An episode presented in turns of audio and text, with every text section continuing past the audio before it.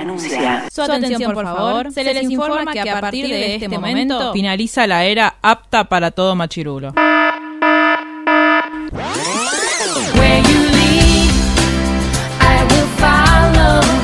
literalmente el podcast. La cultura pop con anteojos feministas. Con anteojos feministas. Con anteojos feministas. Con anteojos feministas.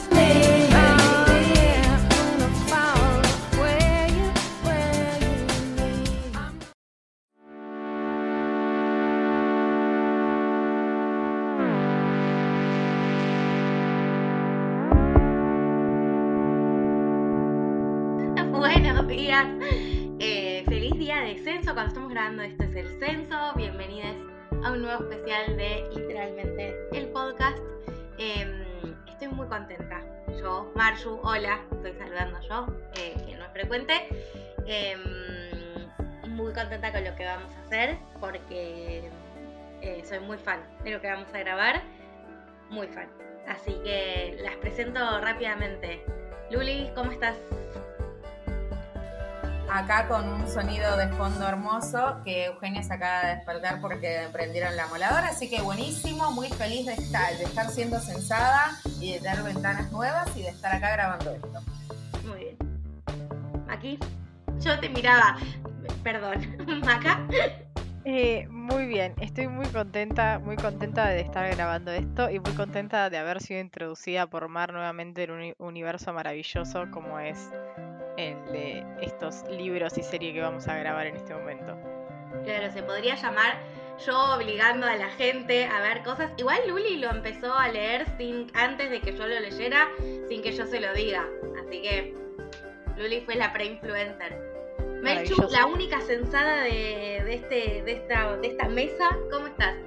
Bien, muy bien. Eh, nada, recontra contenta de grabar esto. Volvimos a grabar algo que es lugar seguro, en literalmente. Al fin, porque veníamos de, de pasarla medio mal, creo, con, con algunos consumos. Así que súper, súper contenta. Eh, y nada, arranquemos, arranquemos a hablar de esta serie y esta serie de libros tan, tan hermosa. Sí, eh, vamos a hablar de Heartstopper, igual lo vieron en el título. Em, yo al menos llegué a la, a la serie, en realidad primero a los libros y después esperar a la serie, porque Gemma, mi hermana, que tiene 13, 12, bueno, edad, se hizo muy fan, Luli. Sí, de hecho quería continuar lo, lo que estabas diciendo vos porque en la Magic Meeting, mientras esperábamos nuestro sándwich con gema, eh, y me cuenta, pero la concha de Dios, me cuenta de que estaba leyendo Heartstopper, me dice, ¿cuál es tu personaje favorito de Heartstopper? Y me parece algo bueno como para iniciar. Eh, aparte de que estuve en desacuerdo con Gema, porque su favorito no es mi favorito. Eh, ¿Cuál es el personaje que más les gustó a, a todas? Em, a mí, el que más me gusta, la que mejor me cae es Tori, que es la hermana, la hermana de, de Charlie. Eh, me parece una genia, me parece re buena hermana mayor y que está como re bien representado ese rol. Y yo, tipo, I'm not a monster, I'm an hermana mayor. Entonces, eh, nada, identificada con ella. Y después de ellos dos, eh, nada, soy Team Nick, pero creo que todos somos Team Nick. Eh, a mí mi personaje favorito es, Nick, pero porque yo se lo decía a las chicas el otro día, tengo una debilidad por los personajes bisexuales, básicamente. Entonces eh, defiendo a mi gremio y, y lo banco mucho a Nick. Em, Tori me parece maravillosa también y recomiendo, hago el chivo acá, que lean eh, Solitaire, que es el primer libro de toda la saga en realidad, y es el primer libro de Alice, de la escritora, en toda su vida, lo escribió a los 17 años. Em, que es la historia desde el punto de vista de Tori, básicamente. Después de eh, todo lo que pasa en Heartstopper. Después de los cuatro tomos de Heartstopper, viene ese. Lo tiro nomás para que sepan. Mi personaje favorito es eh, Nick porque es un Golden Retriever, pero eh, es como... ¿Viste cuando tenés esa, esa reticencia de elegir como personaje favorito a uno de los protagonistas? Entonces tenés que elegir un, un sidekick. Y me encanta Tao y él, los dos. Y shippeo muchísimo. Sí. esa pareja es lo más, lo más. Em, Sí. Mención especial para Darcy también, nos estábamos olvidando. Ay, sí, Es una- Un gran amo. personaje. Yo como que lo que siento es que, bueno, claramente es un consumo pensado quizás para, originalmente, ¿no? Para un público más joven que, que, que nosotras. Digo, me parece que muchas veces con la literatura Young Adult, que es algo muy comentado, mencionado y leído en este podcast, em, pasa que, em, que no...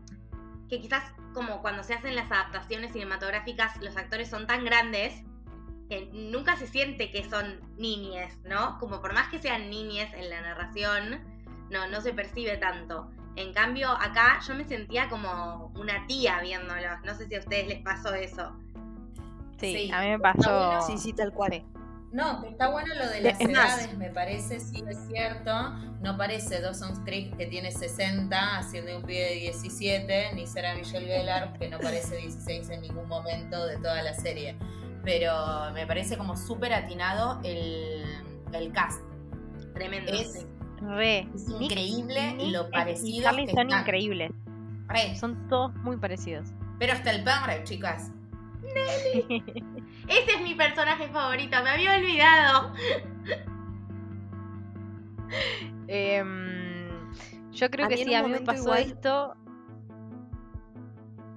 Dale mal, A dale. mí en un momento me, me costó, me costó como arrancarla y ponerme en tema porque siento que yo estoy llegando a ese momento de mi vida en el que no me puedo... No es que necesito identificarme igual con una serie para disfrutarla, porque con qué me voy a identificar, eh, no sé, con Game of Thrones, no. Claramente no. Pero me costaba, me Pero costaba vos no te mucho coges a tu hermano, entrar- por favor. Claro. no. Me costaba mucho entrar en el tema adolescencia y en los dramas de la adolescencia y en lo que pasás durante la adolescencia. Es como que creo que llegué a ese punto en el que lo siento súper lejano y era como... Y me pasó a lo largo de la serie. Yo no leí los libros, estoy en falta. Eh, y quiero aclarar esto porque ahora me van a saltar. eh, con me van a, me refiero a Macarena, que no me deja tener opinión, básicamente. Eh, yo no leí los libros, entonces toda mi opinión sobre los personajes se basa en lo que yo vi en la serie. O sea, y en un momento es como que, no me quiero adelantar tanto, pero hay un momento en el que Charlie está como muy con mucha angustia y muchas dudas, y yo era como, ay, basta, ya está, tipo, qué pesada. Y claro, es como que eso es algo súper propio de la adolescencia. Y igual yo siempre fui un robot sin sentimientos, entonces quizás en mi adolescencia tampoco pasé por eso. Pero, claro, ¿entendés? Es como que me costaba mucho eh, entenderlo y, y que no me moleste y no decir, bueno, quiero adelantar el capítulo porque esta parte no me interesa para nada. Pero, Sí, pero ¿no está te muy pasaba? bien. ¿No te pasaba lo mismo con la piba de. Ay, ahora no me sale el nombre y no quiero ser racista, pero ¿sabes de qué serie te hablo? La de la chica que no para de mandarse cagadas porque se murió el papá. Ah, con Never Have I Ever. Sí, sí, a ella era como, es momento de parar. Todo el tiempo decía, bueno, es momento de parar, es momento de parar. Pero me pasó con esa y me pasó en un momento con Sex Education también. Que por más que el, el tema que toca la serie es más, eh, digamos, eh, subido Más de tono, arre, no ah, claro. Claro, eh, había momentos o cosas que eran como muy de escuela y yo era como, ¡fuah!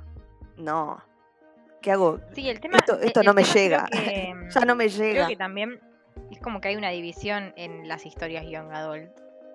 ¿Qué es esto? A ver, no es lo mismo tampoco, eh, qué sé yo. Crepúsculo es Young Adult y no es lo mismo la historia de una chica de 17 años en la secundaria que Heartstopper que arranca con personajes de 14 años en la secundaria. Más allá de todas las otras diferencias, ¿no? Pero me parece que, están- que son edades que aunque son cercanas son muy diferentes. Re. Y Es el muy- primer tomo arranca mismo. con Charlie muy bebé, muy bebé. O sea, cu- 14 años es un montón. Y estamos hablando de un chico que ya a los 14 años ya tiene definida su sexualidad, ya salió del closet con su familia, ya le hicieron bullying en la escuela porque salió del closet. Ya es como, es un montón em, para una persona recontra joven. Y creo que eso también es lo que.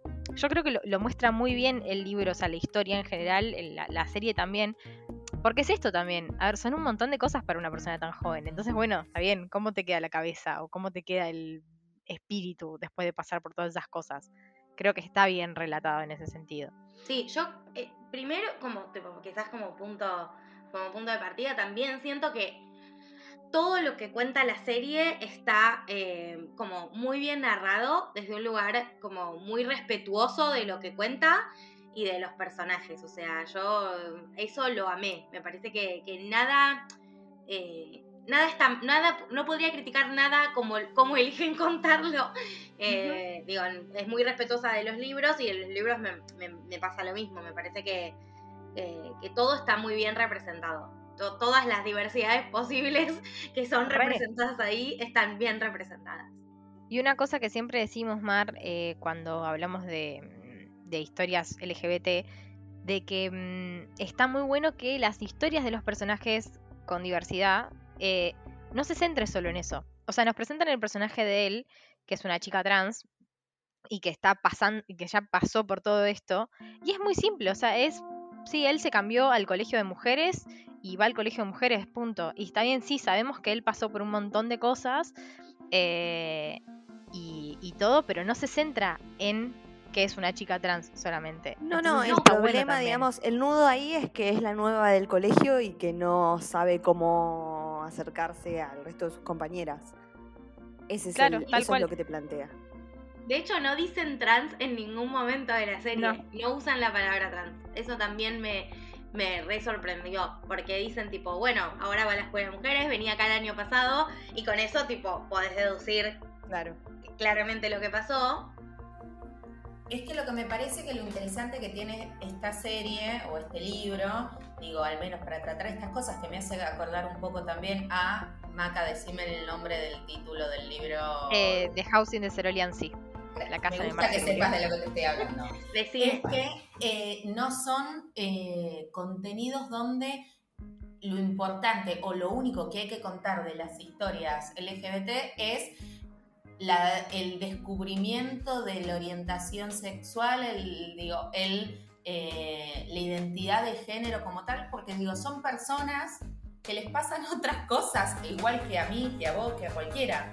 Entonces me parece que lo rico que tienen este tipo de historias es no solamente, o sea, es algo más de lo que le pasa como nada, la angustia que te puede generar a vos cualquier otra cosa.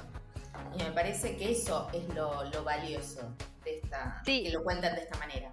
Y creo que también está recontra bien representado en la pareja de Nick y Charlie. Porque justamente, o sea, Charlie es un chico que ya está, ya pasó por todo eso. Entonces sus problemas van por otro lado. Está bien, son problemas que son efectos de todo lo que le pasó, del bullying que, que tuvo que enfrentar y demás. Pero son otros problemas. En cambio, Nick, que sí, recién se está enfrentando, digamos, a cuestionar su sexualidad y a darse cuenta que se está enamorando de Charlie y demás. eh, él sí, por ahí sus problemas empiezan a ir más por el lado de salir del closet y de esto, de, de confirmar cuál es su, orientación sexual, básicamente. Entonces está bueno que se enfrenten como esos dos momentos, como bueno, sí, en el, momento en el que te lo empezás a cuestionar, vas a ir todo por ese lado. Pero después ya está, ya pasa y ya es parte de tu vida y es algo cotidiano, normal, digamos. Está bueno esa diferenciación en los dos personajes. sí, sí, sí. Y tienen como caminos eh, muy, muy distintos. Y- y son para mí tipo como muy respetuosos eh, al contarlo con, con Vos estoy diciendo lo mismo todo el tiempo, pero posta me pasa que no me pasa tan seguido que algo me guste tanto y sienta que respete tanto a sus propios personajes. O sea, yo siento que Alice Hoffman, que es la, la autora, los ama, como que son sus pequeños niños y, y los cuida mucho todo el tiempo, incluso aunque no todo lo que les pase sea fácil. Porque me parece que, que tampoco es que, es una historia donde romanticen cosas feas, ¿no? Digo, es una historia muy linda, pero tiene un montón de aristas re complicadas y, y no, no es que se hace la boluda con, con eso. No, sí, no, otra o cosa sea, re importante, al menos en- Está buenísimo lo que logra porque no deja de lado ninguno de los de los conflictos que inevitablemente atraviesan la vida de las personas LGBT. O sea, em, lo que pasa con el primer novio de Charlie, este, lo podrían haber romantizado y en ningún momento lo hacen. Este, después el tema de cómo, cómo va Nick descubriendo qué es lo que le está pasando, este, también, como que lo hacen de una forma medio cliché, pero no es cliché, porque, o sea, realmente eso es lo que le pasa a un montón de personas cuando googlea eh, Sí, sí. o hace un test nunca me internet sentí, para nunca me sentí tan identificada No creo que como haya un con gay, Nick googleando eso. no creo que haya un gay millennial o, o centennial que no haya hecho eso. Aparte, ¿para qué, hermana? Sí. Sí sos. Sí, sos trolo, punto. Eso, tiene que contestar todo Google, a todos los que googleamos, eh, si somos trolos o no, básicamente. No, el uso de Google es tipo excelente y eso, se siente como genuinamente algo que haría un Bendy como antes de hablar con cualquier persona, tipo, vamos a consultarlo con internet. Sí, re- otra cosa re importante que pasa en los libros, en la serie no, me parece que no, eh, que cada vez que se va a tocar un tema com- complicado, hay un trigger warning, no solo al principio del capítulo, sino en la página. Es como que arriba de todo te dice, "Va a to- vamos a tocar este tipo de temas. Si te sentís eh, muy afectado, pásalo. Es como, y es eso también de lo que hablábamos siempre del control de los consumos y de, los, las temáticas de, de los libros, series, películas que, que vemos, como que también estar eh, al tanto de lo que, de lo que uno se va, a se va a enfrentar en ese momento. Sobre todo también pensando que está eh, orientado a gente muy joven. O sea, no es lo mismo ver que lo lea yo, que está bien, buenísimo un trigger warning, pero ya, la verdad, 30 años de aportes, eh, que lo lea Gema, ¿entendés? A mí me Claro. pasaba mucho esto, yo se lo dije a Mel, eh, a mí me, me gustó mucho el libro y, y me pareció hiper eh, wholesome, o sea, muy como muy adorable en, en- en todo y a la vez lo único que podía pensar era en Gema leyéndolo y en mi primita mía que tiene eh, 11 años que también está empezando a leer todas estas cosas. Entonces como decir, fue a la puta madre, ojalá a esa edad hubiera habido eh, para nosotras como este tipo de contenidos mucho más diversos, ¿no? Y poder identificarte con estos personajes, eh, me parece un contenido maravilloso para esas edades. Sí, bueno, y varias cosas, porque el contenido que hay que es muy genial, o sea, digo, de cosas como parecidas, que para mí como educan desde un lugar piola y no de enciclopedista de vení que te voy a enseñar, son Sex Education y Big Mouth, y son todas cosas que no son para chicos, o sea, que. Gemma no las puede ver, tipo, es muy chiquita todavía para, para ver eso. Entonces está bueno realmente, digo, nosotras lo podemos ver y lo podemos disfrutar porque para más grande no, no es que haya tanto problema, pero está re bueno que sea realmente orientado a los que lo están necesitando ahora, ¿no? Eh, que sea algo apto para, para niñez, eh, me parece genial. Y quería contarles que yo el jueves estuve en la feria del libro y en el stand donde venden Heartstopper había aproximadamente, era el tipo que tenía más fila de toda la feria y eran todos eh, adolescentes comprando un tomo de Heartstopper, dos, yo hice tuve que hacer la fila porque además no los tenía en papel y se los quería comprar en papel. Eh, los había leído por Blockbuster de libros y se los quería comprar en papel. Eh, y estuvimos como 15 minutos haciendo la fila y eran tipo niñes comprando Heartstopper, comprando, o sea, evidentemente no solo nos gustó a nosotras que somos más grandes, sino que a esa edad remil repegó. Hermoso, que- hermoso. Sí, evidentemente. es súper orientado para esa bien que edad haya pegado esto y no absurda, ¿no? Claro, Ah, sí, sí, Ay, sí. absolutamente, absolutamente. Da esperanzas para el futuro. Yo, aparte, Mejor calculando el comentario de Luli. igual. Perdón. No, no, que me dejó recalculando el, el- el comentario porque literalmente, o sea, a los 14 años yo estaba leyendo absurda. Es que eso, yo lo Eh. leí a los 18, creo. y persona con problemitas de trastornos de la conducta alimenticia me pegó como el ojete. Me pegó como el ojete. Digo, de hecho lo tuve que ir y llevar a terapia porque un montón y, ya en ese momento estaba un poquito más estable. Bueno, todo lo estabilizada que se puede estar cuando uno, nada, tiene este, estos temitas, ¿no? Em, pero me pegó para el, para el carajo. Y digo, porque la verdad es que eso, digo, justo, bueno, lo que pasa es que todavía no lo cuentan en la serie, pero que es un poco lo que hablábamos antes, ¿no? Pero todo lo que tiene que ver con los trastornos de la conducta alimenticia están trabajados como completamente diferentes. Digo, no, no. En, en absurdo te enseñan que si comes chicle podés, podés, podés pasar varios días sin comer, es una cagada. Sí, sí, que no es lo mismo, digamos, tratar el tema de, los trastornos de la, de la, conducta alimenticia eh, mostrándote los efectos negativos que puede tener y, diciéndote, bueno, pedí ayuda, eh, fíjate, como que esto está mal, te va a hacer mal, que eh, contándote, explicándote cómo hacerlo para que nadie se dé cuenta, que es básicamente lo que es absurda.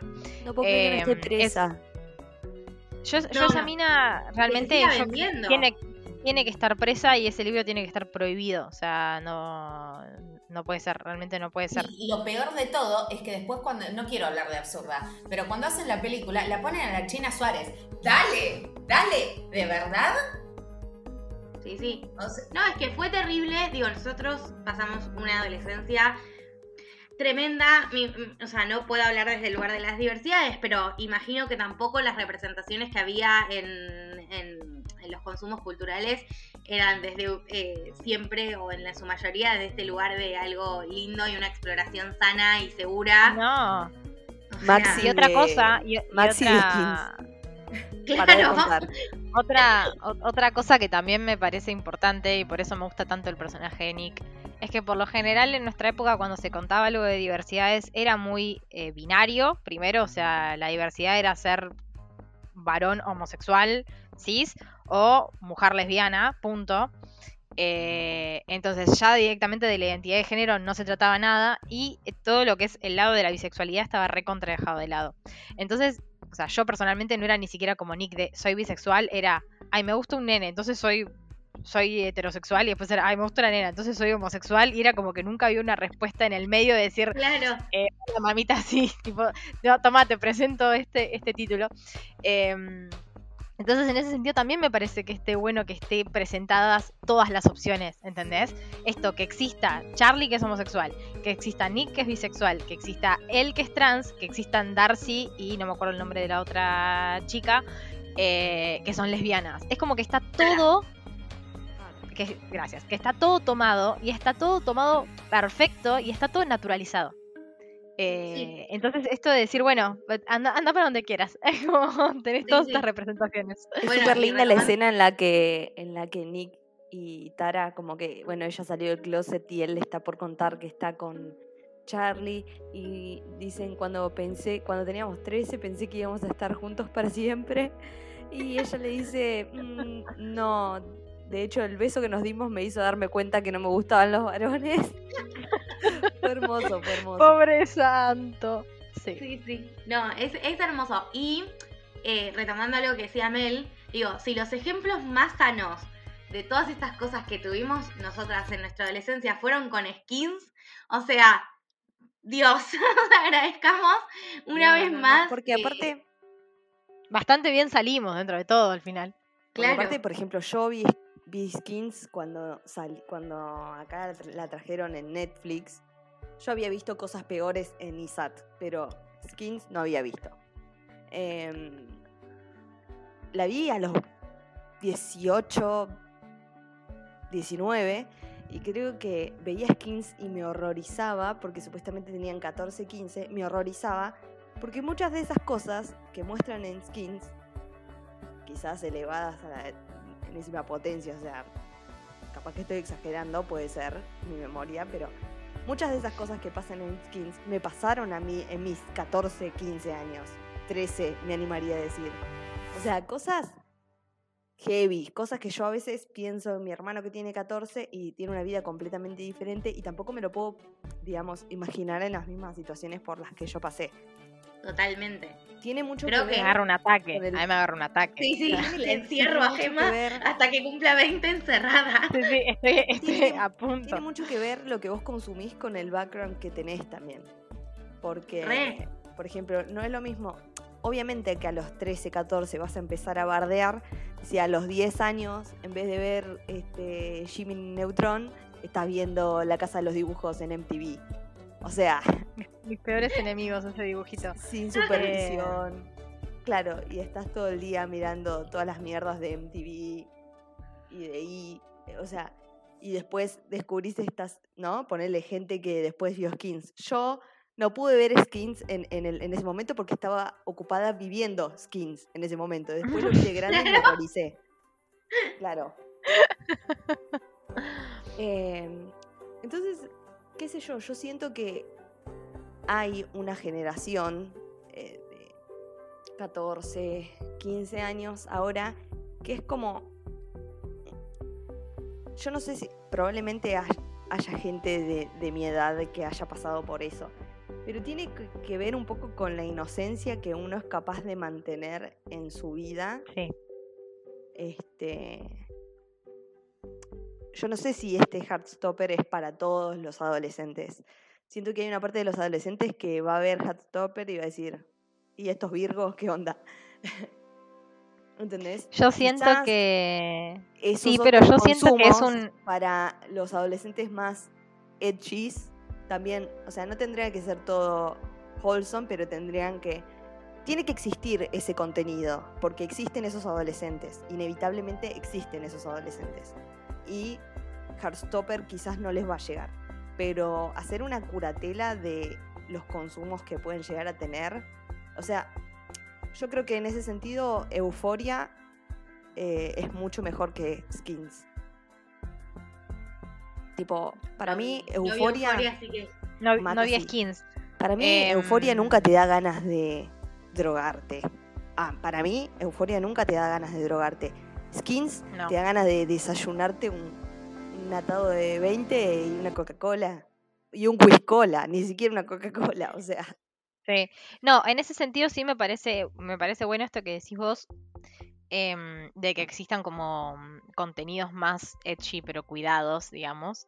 Eh, pero también siento que Heartstopper, o sea, intentando pensar cuál es la mm, el reemplazo, digamos, de Heartstopper en nuestra época, y directamente no existía. O sea, los boludos que éramos así virgos para ver Heartstopper en ese momento estábamos viendo Disney, las noches de Disney Channel los viernes a la noche, básicamente. ¿Entendés?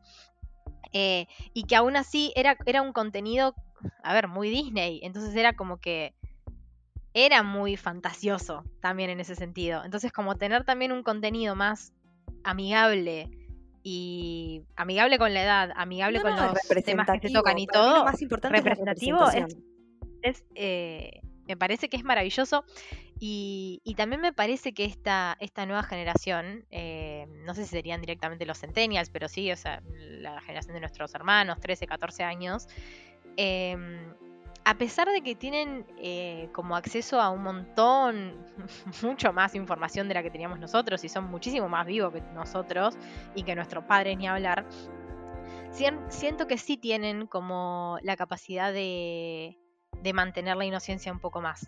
Eh, Bueno. Al menos yo lo, yo lo siento muchísimo en, en- en los casos que veo a, a mi alrededor, al menos de esas edades. Eh, siento que tienen la posibilidad y capaz hasta las ganas.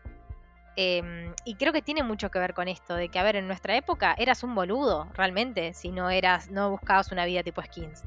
Hoy en día no sé si sos un boludo si no buscas esa vida.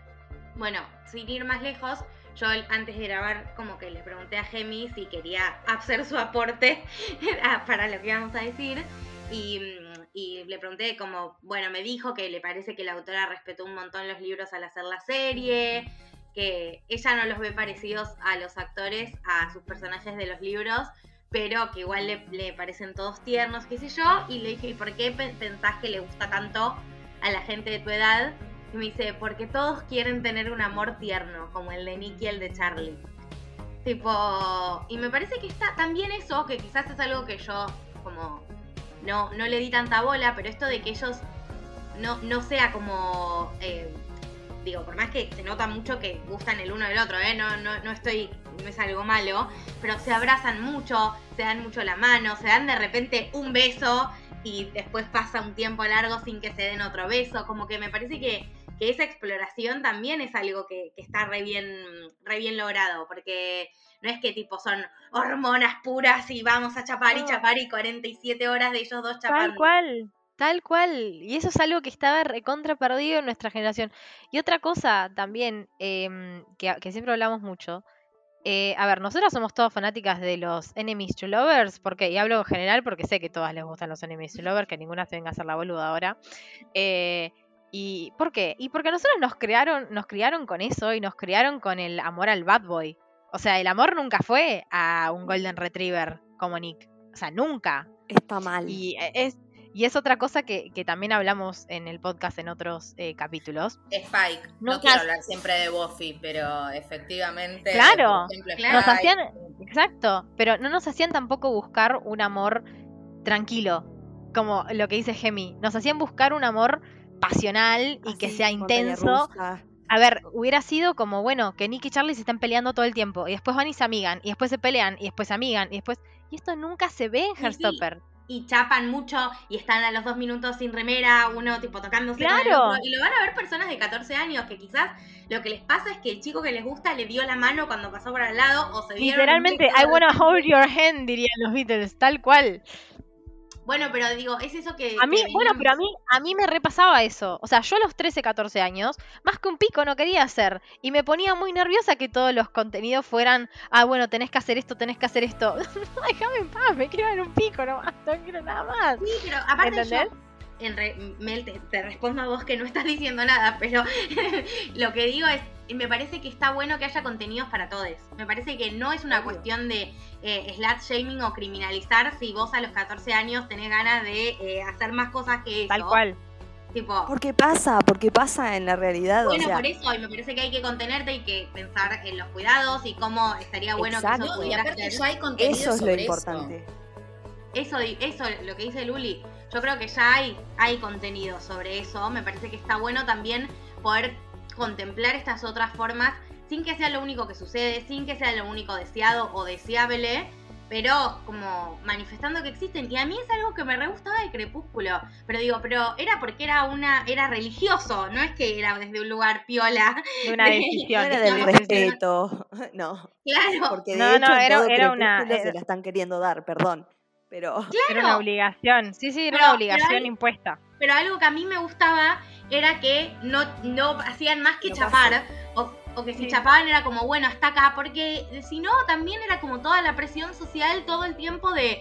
Y, Sí, y Mar, ya te tocaron el culo, y ya te tocaron una teta, y te metieron la lengua, y lo dejaste que te toque el culo, o no le sacaste la mano, tipo, que, que pasa un montón. Al final yo, yo en la adolescencia tendría que haber sido amiga de Mar, no de Melanie. es que nosotras no podríamos haber sido amigas nunca, Macarena. No sé en cuántos podcasts lo, lo vamos a tener que decir. Tenemos que A mí decir. igual, a mí me encantó Heartstopper y creo que la vi en un momento en el que la necesitaba porque la estaba pasando muy mal. Estaba por venir y entonces estaba hundida en un pozo. y nada, esto, ¿no? Me encanta. Aparte, eh, las distintas, yo creo que hay, representación de- del deseo y hay distintas hay distintos tipos de representación del deseo. Y por ejemplo, en la, en la pareja de ellos dos, yo siento que a Charlie le gusta, o sea, es como el, el- el impulso hormonal, es como que a Charlie le gusta mucho más Nick, y Nick es como, Nick se enamora, Nick se enamora de él, o sea, eh, empiezan a hablar y, y lo empieza a querer. Yo siento que lo quiere un montón, y eso es como, no me podés hacer esto. Tipo, No, yo el realmente interés, eh, que intentando el pensar. interés romántico del protagonista se enamore perdidamente del protagonista, no, no, no, no, no. Es hermoso, para mí es lo más lindo que tiene el- la historia. Sí, y, y otra cosa, o sea, Después intentando está- como buscar un paralelismo en otra historia, cuesta un montón. O sea, encontrar esto, un personaje como Nick que se enamore genuinamente de otra persona hablando. O sea, esto, ¿entendés? De Eso, que claro. el hi, hi, hi todo el tiempo. Es maravilloso. Lloro, llanto. Otra cosa, otra cosa que me hizo, otra cosa que me hizo llorar cuando apareció una publicación de Netflix, eh, no me acuerdo de todas las cuentas de Netflix, eh, en Twitter, que estaba la parte em, cuando se van a sacar las fotos en la cabina de fotos y se sacan las cuatro fotitos eh, como sonriendo, dándose un beso y qué sé yo, que es igual al libro, pero igual. Yo, no me pueden hacer esto, no me pueden hacer esto. Y después, otro momento, antes de olvidarme que lo quiero mencionar sí o sí, es cuando Charlie cumple años y el regalo de Nick es la foto en la nieve con la perrita que no me acuerdo el nombre. No me pueden hacer esto. Con Nelly, no me pueden hacer esto. Y que dice, es que fue uno de los mejores días de mi vida. Ah. Y los mejores días de mi vida fue jugar en la nieve con él y la perra. O sea, no, no hubo otra cosa, ¿entendés? Fue como. Sí, sí. Heridísima. Personalmente dañada por este por este programa se llama Sí, sí, sí, sí. Sí, sí, sí, totalmente. Yo leía como un montón de gente em, diciendo que esto, que, que, la serie les permitió como sanar quizás esas heridas de su propia adolescencia y de lo que no tuvieron. Em, y, qué, qué, triste, ¿no? También, o sea, qué lindo que exista, pero qué triste pensar en todas esas adolescencias que, que no fueron así de, así de lindas, ¿no? Bueno, es que yo creo que a mucha gente le habrá afectado por ese lado. Porque siento que fue como darle a la comunidad LGBT una historia que por lo general no se da. Claro. Yo creo que los chicos hoy tienen, eh, están viviendo en otro mundo y tienen otras posibilidades. O sea, yo tengo conocimiento, o sea, no conozco personalmente, pero tengo conocimiento de gente que va al colegio donde iba yo, por mis primos o que eh, son una pareja. Ay, Pino es un y está llorando, no me puedo hacer eso. El día está perdido. Sí. Eh, bueno, esto, como que hay parejas ahora en el secundario de chicos o, chicas eh, que en mi época, pero. Ni en pedo pasaba. Ni en pedo. Quizás había uno que. que o, los, o lo sacaron del closet o claro, como a Charlie, básicamente. claro, pero nada de, que iba a tener novio oficial eh, otro compañero de la escuela, o sea, olvídate. No, no, siempre era como un rumor, o sea, en, mi, ámbito, digamos, era el rumor de una que había salido del closet y como que todas las que se le acercaban eran como, aunque sean amigas, ¿eh? era como, ah, bueno, esta es torta entonces. Era ese el comentario constantemente. ¿Y después? Eh, sí, y Toby, por ejemplo, me cuenta que mm, no sé, no compañero, no, ningún compañero de él al menos, pero que tiene amigos de otros grados, y que hay una, una nena que tiene, creo que ahora tiene 14, pero que salió del closet con los papás a los 11, 12, y los sentó un día y les dijo, soy bisexual. Y los papás como, bueno, y la nena después tuvo una novia y como como recontra natural. Y creo que también, no, no generalizar, no van a ser todos los casos, obviamente no van a ser todos los casos, pero sí siento que tienen una mayor, eh, más, tienen más probabilidades de que salga todo bien si le dicen a los padres cuál es su orientación sexual. O sea, estamos pensando que es nuestra generación, supuestamente son los padres o un poquito más grandes de estos chicos. Eh, quiero creer que hay más probabilidades de que salga todo bien, tipo la mamá de Nick eh, diciéndole como, ok, gracias por contarme. Perdón, un eh, segundo, un paréntesis mini. La mamá de Nick, que es Olivia Colman, o sea... No lo podía creer cuando la vi. No lo podía creer. No, es que yo, yo me quedé tipo, no puedo ¿Cómo? O sea, ¿cómo la contra... Fue tipo como cuando la voz de, de Lady Whistledown era Julia Andrews, tipo, ah. ¿cómo Netflix tuvo plata de contratar a Olivia? Ese fue mi pensamiento, tipo, la mina actuando de Crown, no importó. Yo estaba tipo, no lo puedo creer. Em, Quizás le dijeron, mira, vamos a hacer esta historia, ¿querés? Sí. sí, tremendo. Eh, como que aumenta las chances de que salga mejor, como decías vos, y también me parece que pensar Tipo, yo me acuerdo en la adolescencia quizás como los noviazgos y las parejas, en, todo mi entorno no había ninguna pareja no paqui, digo, era una cuestión de, a lo sumo los que, los que habían salido del closet podían chapar en un boliche, ponele como muchísimo. y nunca pensarse como en una relación de pareja, tipo, ¿qué tal este es mi novio? O sea, no me imagino saliendo con mis amigos y que uno viniera con un chabón y me dijera, este es mi novio eh, en mi adolescencia. Y, y acá sí tenemos como parejas que son, ellas son novias y ellos dos establecimos al final de la serie que también, que son novios y nada, me parece... Hola, perdón, me parece re loco eso.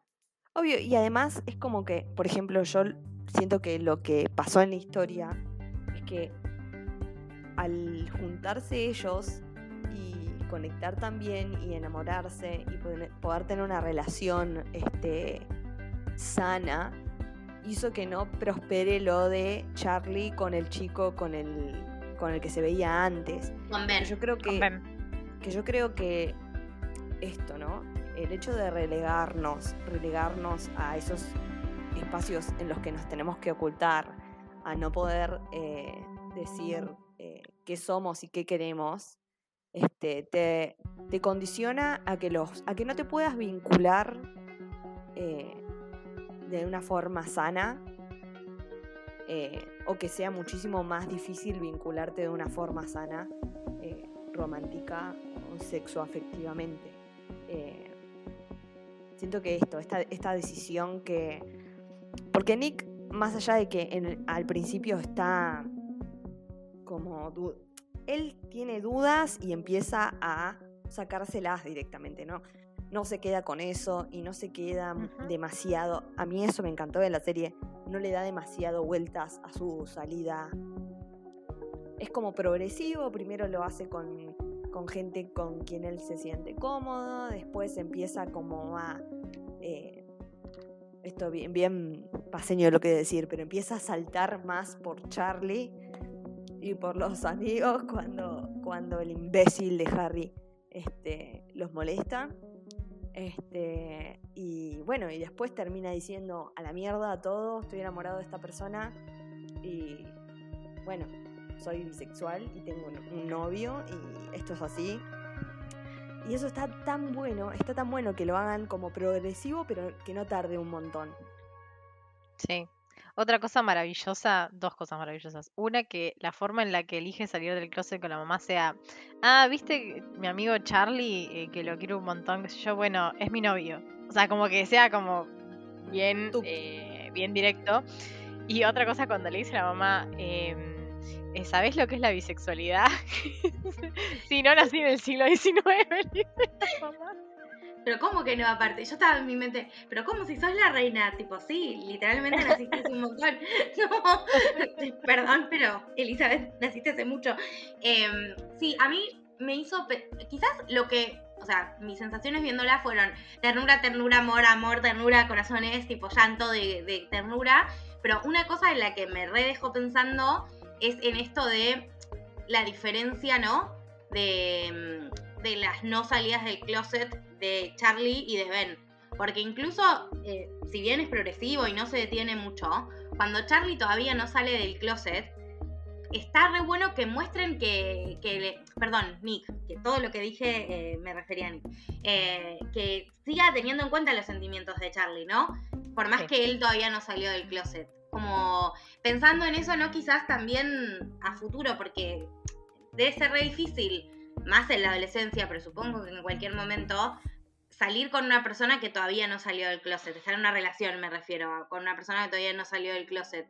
Y pensar que se puede hacer igual de maneras sanas y que igual respeta los sentimientos de su pareja, pese a, no contárselo a nadie, me parece que, que está re bueno eso, como está contado también. Sí, y yo creo que está bueno también como lo manejan porque desde el otro lado es difícil, o sea, la presión por salir del closet. Todos hablamos del sufrimiento de estar enclosetado, ¿no? De no poder expresarte y ser quien sos abiertamente. Pero también existe eh, a la inversa la presión por hacerlo y yo creo que, eh, que es lo que le pasa a Charlie. Él medio como que no tuvo opción de, salir del closet, tú, ya está. Lo sacaron. Lo sacaron, tal cual. Y para mí eso me parece muy traumático y siento que cada uno tiene que pasar por el proceso que tenga que pasar y y entonces estuvo muy bien como lo hizo la serie porque eso, ¿no? Siento que respetaron los sentimientos de todo el mundo, respetaron los procesos de todo el mundo. Este, Sí. Bueno, con Tara y Darcy también. muy, muy difícil de hacer, sí. muy difícil de vivir. Entonces, Sí, sí, con Tara y Darcy también. O sea, viste cuando Darcy, cuando Tara dice que está en una relación en Facebook con, con, con Darcy y recibe un montón de comentarios y es como, bueno, no sé si estaba preparada al fin y al cabo para esto que está pasando, pero bueno, acá estoy, ya está. Igual yo no, vieron que mi memoria no es como la mejor de todas, pero yo no recuerdo que en, la se- que en el libro esté tan marcado lo mal que ella le está pasando. Creería que no, creería que es algo más de la serie. Eh, me parece, no me acuerdo bien. En realidad, cuando sale el closet de los libros. Pero digo, yendo como concretamente a la serie, me parece que, que- sí, que lo, que lo marcaron bien. Porque no es que tampoco es un sufrimiento que le haga cuestionar su relación. Eso me pareció que está bueno. Eh, digo, me imagino más ejemplos de. Y si al final me pone tan mal porque no, no me gustaba ella y en realidad todo fue tipo una etapa, viste, tipo la típica la etapa. de, sí.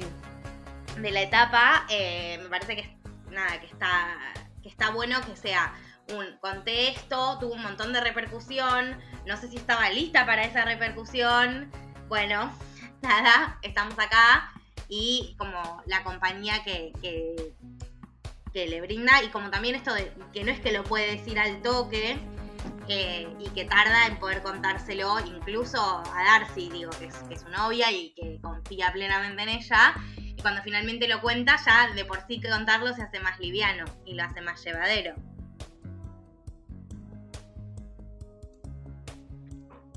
Sí, obvio, porque se convierte Sí, en un no beso. tengo más nada para decir. Volví, volví de ser censada, así que no sé qué, qué estaban diciendo, pero... Pero mm, pará, qué censo más veloz. Te vi pararte y dije, debe haber llegado a los del censo. Ahora que el saber, ¿qué le hiciste? ¿Le dictaste el código y volviste? Claro, exactamente. Bueno, Posta. Exactamente eso. excelente servicio. Gracias, vuelvo pronto. Eh, estábamos hablando de esto de, de la salida del closet y de cómo la serie cuenta como el ejemplo de, de, de Tara saliendo del closet y en contraposición con Charlie. Sí. Estábamos, Sí, estábamos sí, en esa. Eh, no sé, no sé qué, si quieren tipo ¿Algo más? decir algo más, si nos olvidamos de algo. Este, Sí. Eh, Pregunta, ¿va a haber segunda temporada? No se sabe Sí. todavía. ah, no, ¿no dijeron que sí ya? bueno, no, todavía no está anunciada. Bueno, igual con todo el éxito no, no... No puede ser que no hagan una Igual la tienen que hacer ya, tipo, ya, porque los chicos crecen.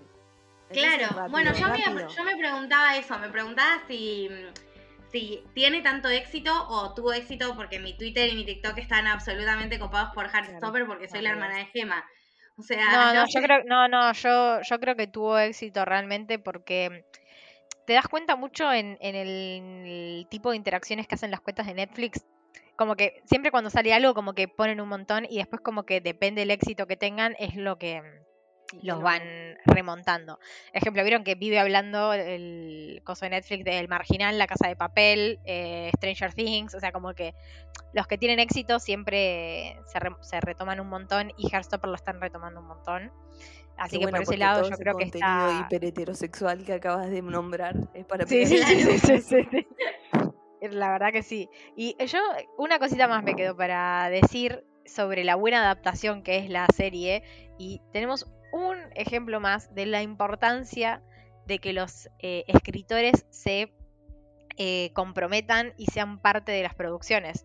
Alice Ousman es, eh, creo que, eh, guionista de la serie y es una de las principales productoras. Entonces, eh, nada, siempre que hablamos de adaptaciones y esto también como que vemos la diferencia entre uno que vende su contenido y dice, bueno, les mando un beso, quieran, eh, claro. hagan lo que quieran, y eh, los que realmente están presentes. Y por lo general las buenas adaptaciones son los que tienen a los escritores muy presentes tomando decisiones. Sí, Eh, es que. así que eso me oh, pareció no. maravilloso. Oh no, tenemos la película que fuimos a ver hasta no hace mucho. Eh, eh, es- es- esa señora toma malas decisiones todo el tiempo, así que obvio que iba a tomar malas una- decisiones.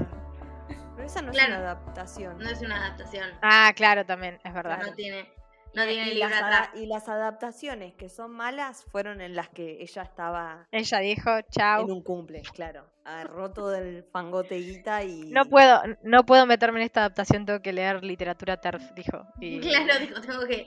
No, me parece que, que era todo tan cuidado, tipo, en el libro, y estaba todo, está todo tan bien que era tipo, por favor, no lo rompan, o sea, realmente no lo rompan. Me parece que, digo, hablando de una cosa que me encantó la adaptación, fue todo esto, cómo se incluyó a los cómics visualmente. Me Eh, encantó, las me hojitas, encantó. las florcitas, tipo, yo estaba como lo hermosa que es la serie visualmente, lo, lo linda que es, porque también eso, no es una producción clase B con luz oscura que se escucha re mal, digo, está preciosamente hecha de, de visual, es un placer de ver. De hecho, Alice Ousman está en la serie. Cuando ellos están yendo en tren a la playa, ella está sentada al lado de ellos en el tren. Aparece en esa escena y los dibujó. Los dibujó tipo mientras la grababan, a los dos sentaditos uno al lado del otro en el tren. Nada. Bueno, de La amo. dato. eh, Alice Osman nació en el 94. eh, como Mari y yo. Em, gran, gran autora, la verdad. Em, y iba a decir algo más. Em, ah, cierto. Y además de la, del cómo se ve visualmente, la, la elección de la música es muy buena también.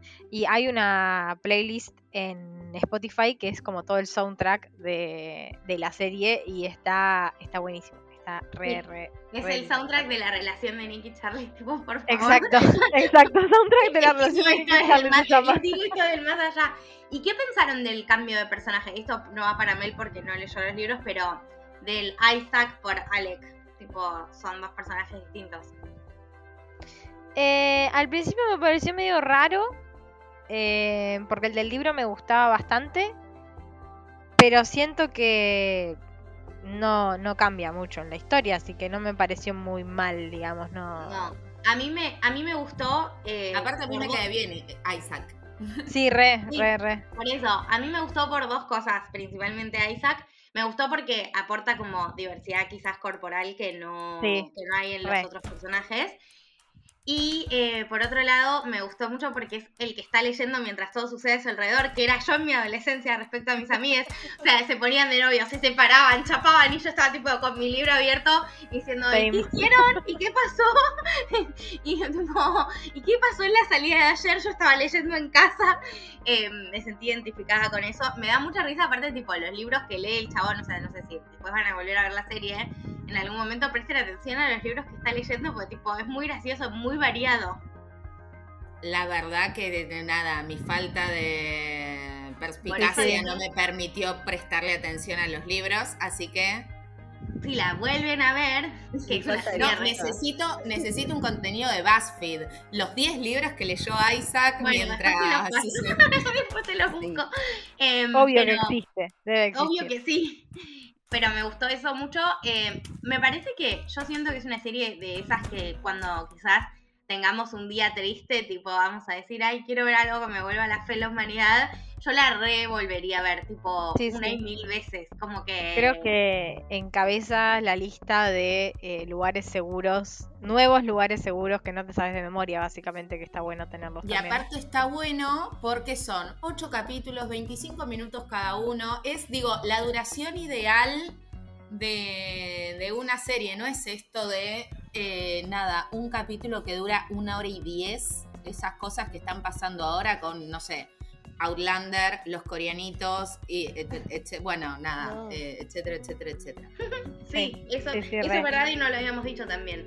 Son capítulos cortitos y como que todo, me parece que es todo en su justa. Creo que la conclusión es que es todo en su justa medida, todo tipo. Eh, Sí, está, está muy pensado para, para la población centennial también, que tiene menor... eh, No, no, tipo, margen de atención.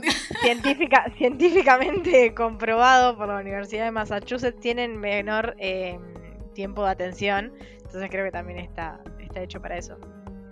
Eh, creo que mi último... Sí, Sí, dale, sí. no, no.